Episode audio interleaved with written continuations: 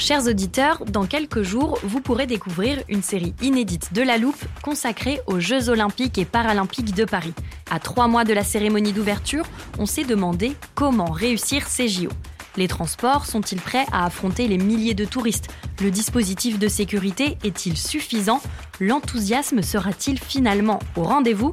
Pour répondre, on plonge durant cinq épisodes dans les archives des éditions précédentes, accompagnés des journalistes de l'Express. C'est à retrouver à partir du 13 mai sur toutes les plateformes d'écoute. It's that time of the year. Your vacation is coming up. You can already hear the beach waves, feel the warm breeze, relax, and think about work. You really, really want it all to work out while you're away. Monday.com gives you and the team that peace of mind. When all work is on one platform and everyone's in sync, things just flow wherever you are. Tap the banner to go to Monday.com.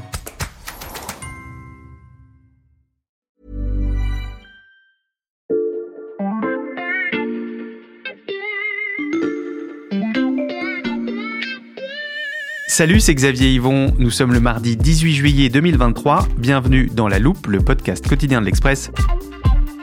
Allez, venez, on va écouter l'info de plus près. Moi, comme d'habitude, je vais dans la maison de mes parents, dans le Lot. Ah ouais, c'est sympa. Moi, début août, je vais voir des cousins qui habitent encore dans le village de mes grands-parents, dans le Finistère. Ah, c'est rare ça, il n'y a plus beaucoup de jeunes dans ces coins-là. Bah, surtout pendant l'année, le village est très très vide et il y a beaucoup de résidences secondaires qui se remplissent seulement l'été. C'est pareil chez ma tante près d'Arcachon, mais avec le télétravail, certains sont quand même là un peu plus souvent maintenant. Ouais, idem sur la côte d'Opale. Moi, je vais très souvent là-bas euh, du côté de Berck et euh, c'est devenu super cher pour acheter une maison ou un appart, c'est incroyable. Cette conversation, chers auditeurs, a eu lieu dans le studio de la Loupe à la fin d'une longue journée d'enregistrement. Les micros étaient encore ouverts alors que l'équipe discutait de ses projets de vacances. Et quand il y a quelques jours, les journalistes du service Société de l'Express ont publié une série d'articles sur les prix de l'immobilier en bord de mer, je me suis permis de ressortir cet échange. Car cette discussion, que vous avez peut-être eue vous-même en préparant votre été, reflète la situation de tout le littoral français. Les prix explosent, les résidences secondaires se multiplient et les locaux sont vent debout. Dans cet épisode de La Loupe, et alors que vous prenez peut-être la route des vacances, on vous raconte comment nos villes proches de la mer doivent s'adapter et surtout quelles sont les conséquences de ces changements sur la population locale. Et vous allez l'entendre, elles ne sont pas toutes négatives. J'accueille en studio les journalistes du service Société qui ont publié cette enquête, Alexandra Saviana et Céline Delbecq. Salut à toutes les deux. Salut pour ce grand dossier, vous avez eu accès en exclusivité à une étude réalisée par le site Meilleurs Agents. Oui, alors elle est très détaillée avec les prix du mètre carré dans près de 500 communes côtières, mais aussi l'évolution du marché sur l'année dernière et depuis 2018, sur 5 ans en fait. Il faut dire qu'il y a de quoi faire en France avec 5500 km de littoral et une ouverture sur trois espaces maritimes. Alors à partir de là, on a échangé avec des maires, des riverains, des associations et des chercheurs pour essayer de comprendre un peu l'évolution immobilière de ce territoire. On va donc commencer par les constats qui apparaissent dans cette étude. Quel est l'enseignement principal? Bah, Au niveau national, les prix de l'immobilier sur les littoraux ont augmenté de 35,1% depuis 2018, euh, depuis 5 ans, contre 25,4% sur le reste du territoire. La hausse est particulièrement frappante en Bretagne, sur la côte atlantique et dans la Manche. Regarde, on a réalisé euh, plusieurs cartes avec l'aide de Mathias Pengili, qui en plus d'être journaliste à la loupe, figure-toi, maîtrise les tableurs Excel et les infographies comme personne. C'est vrai, je vois que vous avez beaucoup de cartes concernant le littoral atlantique, mais quand on dit bord de mer en France, on pense d'abord à la Côte d'Azur. Oui, et ça se vérifie toujours d'ailleurs. Les trois communes les plus onéreuses de France se trouvent toujours en PACA. Hmm. Donc c'est Saint-Jean-Cap-Ferrat, Ramatuelle et Saint-Tropez, avec des prix environ autour de 16 000 euros le mètre carré. Alors là-bas, les prix continuent d'augmenter, mais dans le classement des villes et des villages les plus chers, il y en a beaucoup qui sont situés dans l'ouest, du côté de l'Atlantique, et c'est là où il y a eu les changements les plus forts. Mais on peut quand même souligner qu'il y a une inflexion depuis la rentrée de l'année dernière, qui est due au contexte économique et la hausse des taux d'intérêt. Cette euh, hausse des prix commence à ralentir. Hmm. Et on sait d'où viennent ces nouveaux arrivants? C'est vrai qu'on entend souvent parler des fameux Parisiens, euh, mais les habitants qui ont décidé de s'installer au bord de l'eau ne viennent pas tous de Paris, de la capitale. 75% euh, de recherches pour un déménagement viennent d'une autre commune, selon une autre étude de meilleurs agents qu'on a pu étudier avec Alexandra, notamment Lille, qui arrive en tête du classement des grandes villes françaises les plus quittées, selon cette étude, suivie de Rennes puis de Lyon. Les départs d'habitants sont notamment plus nombreux que les arrivées dans les régions Île-de-France, Hauts-de-France et Grand Est. Alors en fait, euh, ceux qui déménagent, ce ne sont pas que des Parisiens. Et c'est logique quand on sait que d'après les sondages, on a environ un quart des Français qui envisagent de déménager dans les 12 prochains mois. On peut préciser aussi que ce sont surtout des citadins, mmh. parce que 32% d'entre eux veulent déménager. En fait, d'après l'INSEE, ce sont les agglomérations de plus de 700 000 habitants, donc les plus grosses, qui connaissent une baisse d'attractivité depuis le Covid. Tu parles du Covid, Alexandra, j'imagine que c'est une des explications de ces départs. Après la pandémie, beaucoup de gens ont eu envie de changer d'environnement. Oui, évidemment, ils ont beaucoup été poussés par le télétravail. Les entreprises qui ont recours au télétravail l'utilisent désormais en moyenne 3,6 jours par semaine. Ce n'était pas le cas fin 2019, on parlait plutôt d'1,6 jours par semaine. Mmh. On le voit d'ailleurs sur les trains. La SNCF, de son côté, remplit ses TGV Atlantique, alors que la RATP, qui s'occupe donc du transport euh, francilien, euh, constate de son côté une baisse de fréquentation les vendredis de 18% par rapport au volume du trafic des mardi par exemple. Donc on connaissait euh, les heures de pointe. Manifestement maintenant il y a des jours de pointe également. Et d'ailleurs, les villes du littoral misent là-dessus. Euh, la Baule, par exemple, a fait un panneau publicitaire carrément qui représente une réunion de bureaux sur une plage. C'est donc on y voit un paperboard, une table, des fauteuils, des étagères, un palmier en pot, le tout placé à même le sable, avec des personnages qui sont heureux, en bras de chemise, mmh. et un slogan La Baule, vivre et travailler au pays des vacances. Est-ce qu'il y a d'autres explications à cet attrait pour l'immobilier sur le littoral? Alors il faut dire que les politiques publiques ont poussé et encouragé à ce déménagement vers le littoral. En 2014, la loi Plinel-Duflot octroie d'ailleurs une réduction d'impôts aux personnes domiciliées fiscalement en France et ayant réalisé des investissements immobiliers locatifs, ce qui encourage l'acquisition d'une résidence secondaire. Mmh. Et ça a marché parce qu'en septembre 2022, une étude de l'INSEE notait qu'on trouve 186 000 résidences secondaires sur le littoral aquitain et dans le Pays basque, mmh. soit 22,5% des logements du littoral, trois fois plus que dans le reste de la région. Et à ça, tu ajoutes aussi l'arrivée d'Airbnb en 2012. Hmm. Mais attention, c'est pas non plus un phénomène très récent parce qu'il y a aussi des explications historiques. C'est-à-dire? Avant, le littoral a longtemps été habité seulement par les pêcheurs. Il semblait dangereux jusqu'à ce qu'au 19e siècle naisse la figure du vacancier baigneur. La plage et ses environs sont alors aménagés, équipés, surveillés. Et à ça, tu ajoutes les congés payés. Il y a un vrai désir de rivage qui émerge. Posséder une maison en bord de mer, c'est devenu un symbole de réussite sociale. Dès les années 60, les Français manifestent leur envie de se rapprocher de l'océan et depuis ça continue. Il y a toujours eu des arrivées sur le littoral. Entre 40 000 et 45 000 personnes arrivent chaque année sur la côte ouest. Un besoin grandissant de se rapprocher de la mer qui a donc des raisons historiques, sociologiques et économiques. Maintenant qu'on a vu comment cela change les cartes des prix sur le littoral, il est temps d'aller voir les conséquences de cette attractivité sur le terrain.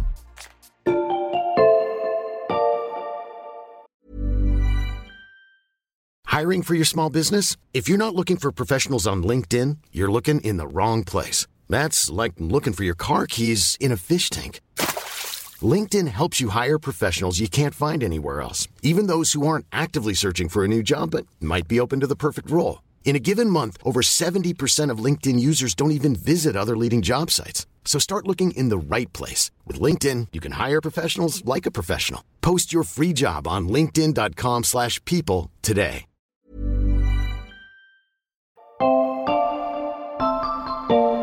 Alors Xavier, on a parlé des politiques publiques mises en place pour donner envie de s'installer sur le littoral.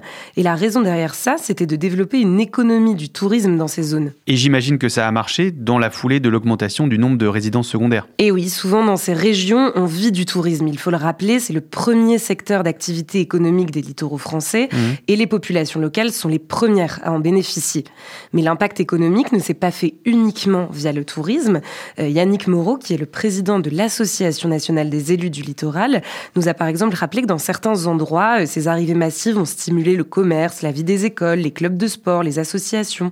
Par exemple, au Sable d'Olonne, en Vendée, où Yannick Moreau est maire depuis 2019, il constate un effet positif pour la vie de la cité, ce sont ses mots depuis le Covid, avec l'arrivée de populations avec un fort pouvoir d'achat, qui viennent travailler, qui viennent investir, mettre leur énergie au service des associations ou du bénévolat. Vous avez d'autres exemples? Oui, à Deauville, par exemple, on a également euh, discuté avec le maire de la ville.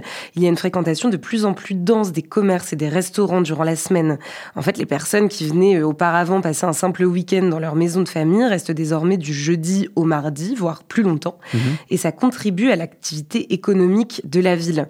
Le maire nous expliquait par exemple qu'il y a six boulangeries, six boucheries, quatre charcuteries pour une ville au final de 3500 habitants sur une superficie d'à peine plus de 3,5 km Donc c'est évident que ces commerces survivent aussi grâce à ces mouvements de population. Hmm. Il y a eu aussi un développement d'infrastructures pour le télétravail à Deauville, euh, avec des espaces collaboratifs qui se sont créés un peu partout, jusque dans le mythique hôtel Le Normandie, qui hmm. propose, je cite, des escapades télétravail. La politique culturelle et sportive y est également très forte. On a mis des moyens sur l'école, sur la santé, sur les infrastructures. Et ça a permis de renforcer en fait l'attractivité de la ville, la semaine y compris, et de la faire vivre toute l'année, contrairement à d'autres stations balnéaires qui, on peut le dire, sont parfois un peu mortes, notamment en automne ou en hiver. Quand on vous écoute, Céline et Alexandra, on se dit que ces arrivées sont donc plutôt positives. Alors ça dépend à qui on demande. On a posé la question à Christophe Guilluy, qui est géographe et essayiste. Hmm. C'est l'auteur de l'ouvrage Les Dépossédés, et lui n'est pas tout à fait de cet avis. Il parle d'une brume de positivité médiatique autour de l'arrivée des touristes ou des citadins des grandes villes sur ces territoires, mmh.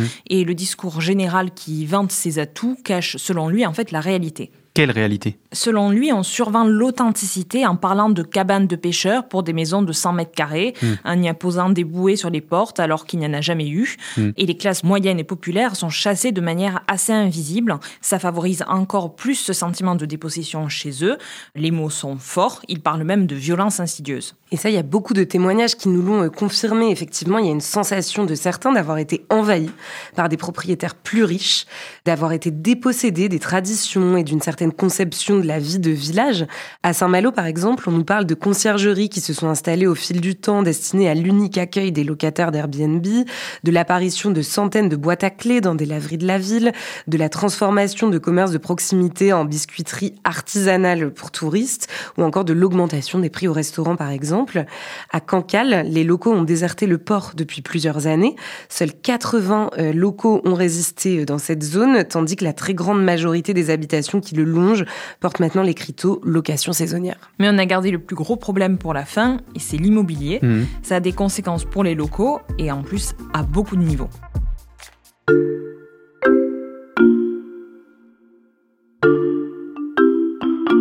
Céline, Alexandra, dans les données que vous avez étudiées, il y a également un grand tableau comparatif.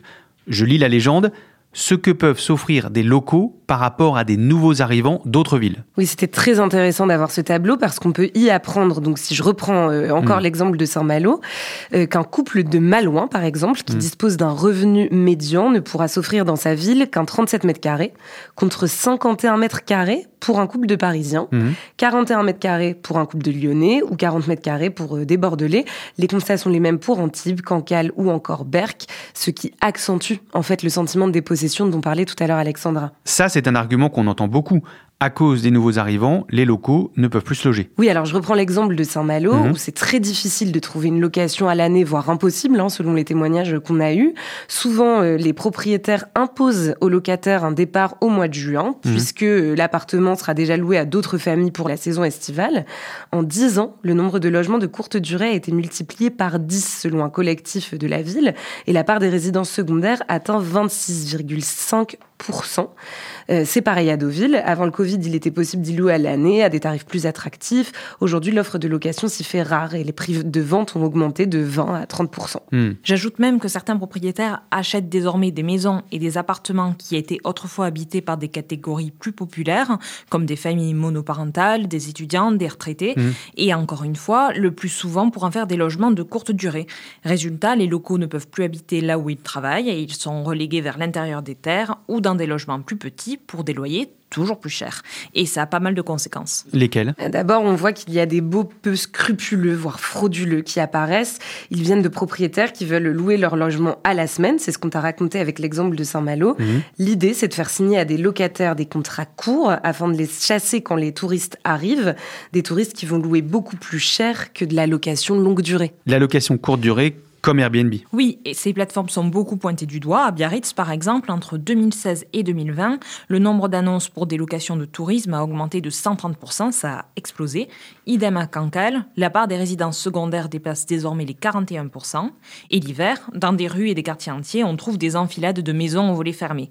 Même les lotissements les plus récents, qui ont été construits justement pour remédier à cette demande d'installation principale, deviennent désormais des locations touristiques, c'est-à-dire des maisons secondaires. Hmm. Et ça, on le voit dans la démographie de la ville qui continue de s'effondrer, avec 45% d'habitants de plus de 60 ans et 20% de plus de 75 ans. Selon une enquête menée en juin 2022, la ville ne devrait pas connaître de relance démographique dans les prochaines années. Et on a encore un autre problème à ajouter. D'accord, je vous écoute. Alors, ça pose un problème sur l'économie. À Biarritz, même les agents de la mairie peinent à se loger. On nous a raconté qu'un service a fonctionné avec la moitié de son personnel pendant un an parce qu'il n'arrivait pas à recruter. Hmm. Et ce n'est pas faute de candidats, mais ceux qui étaient acceptés n'arrivaient pas à trouver d'appartement. Et c'est valable pour la mairie, mais ça l'est aussi pour les hôtels, pour les restaurants, pour toutes les entreprises. Et certains sont même obligés de fermer plusieurs fois par semaine, dans le cas des restaurateurs, pour compenser le manque de personnel. Est-ce qu'il y a des solutions à tout ce que vous venez de nous décrire? Oui, il y a évidemment des villes qui mettent en place des solutions pour éviter euh, toute la série de problématiques qu'on vient de vous citer. À Biarritz, par exemple, la mairie a mis en place l'une des réglementations les plus strictes de France à ce sujet, qui s'appelle la mesure de compensation.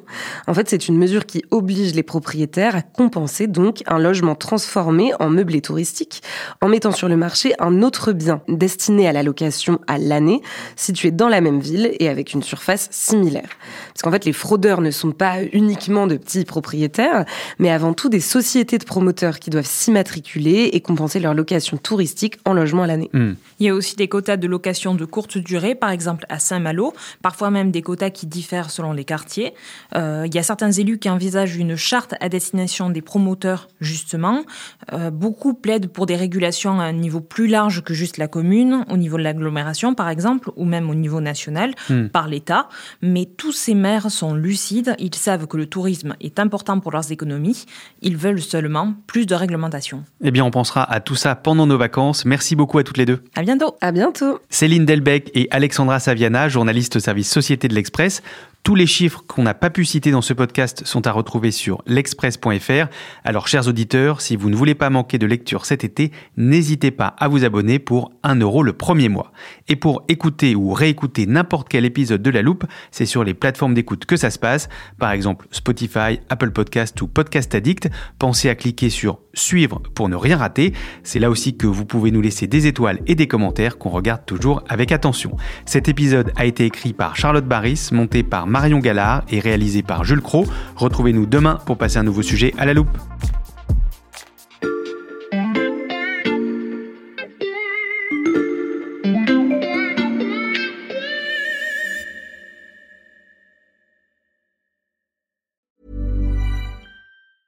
Confidence starts with loving who you are. And when your skin feels nourished and glows on the outside, you naturally radiate confidence from the inside. Give your skin a glow up with Osea's clinically proven Mega Moisture Duo. This ultra hydrating body care features two of Osea's best sellers, Undaria Algae Body Oil and Undaria Collagen Body Lotion. These seaweed powered heroes use skincare level ingredients normally reserved for your face for results you can see and confidence you can feel. Osea has been making clean, clinically proven seaweed infused face and body care products for over 28 years. This luxurious skincare is vegan, cruelty free, and climate neutral certified, so you never have to choose between your values and your best skin. Glow from the inside out. Get 10% off your first order with code GLOW at OseaMalibu.com. That's O S E A Malibu.com code GLOW.